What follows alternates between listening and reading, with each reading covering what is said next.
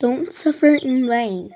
Don't hide from setbacks, rather find ways to address and overcome them. As the challenge is overcome, you obtain some improvement.